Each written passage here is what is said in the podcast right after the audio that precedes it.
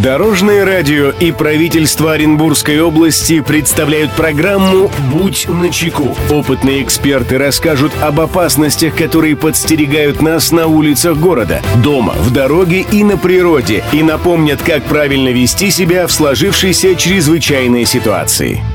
Приветствую всех, кто в пути. С вами Андрей Зайцев, и мы заботимся о вашей безопасности. Будь начеку. Физическим лицам налог на имущество рассчитывает налоговая служба, после чего направляет налоговое уведомление, в котором содержится информация о размере налога, сроке его оплаты и другие необходимые данные. Об этом расскажем далее в программе. Здравствуйте, Дорожное радио. Пожалуйста, подскажите, я использую личный кабинет налогоплательщика. Могу ли я через него самостоятельно распечатать и отправить налоговое уведомление об уплате налогов? Спасибо, Дорожное радио. Мнение эксперта.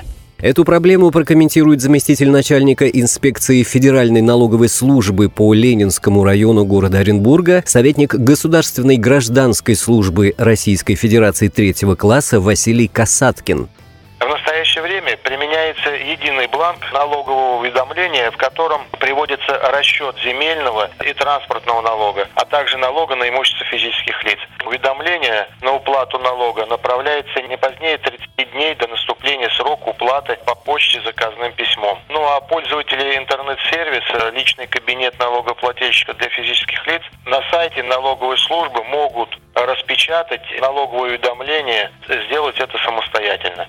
Хочется обратить особое внимание налогоплательщиков, что исчисление имущественных налогов производится налоговыми органами по месту нахождения объекта налогообложения. При этом централизованную печать и массовую рассылку документов по всему нашему региону осуществляет филиал Федерального казенного учреждения «Налог-сервис» Федеральной налоговой службы России, который находится в Нижнем Новгороде. И вместе с тем случае возникновения вопросов о правомерности исчисления имущественных налогов, налогоплательщикам следует обращаться за консультациями и разъяснениями в налоговый орган производивший исчисление налогов, информация о котором размещена в верхней части налогового уведомления.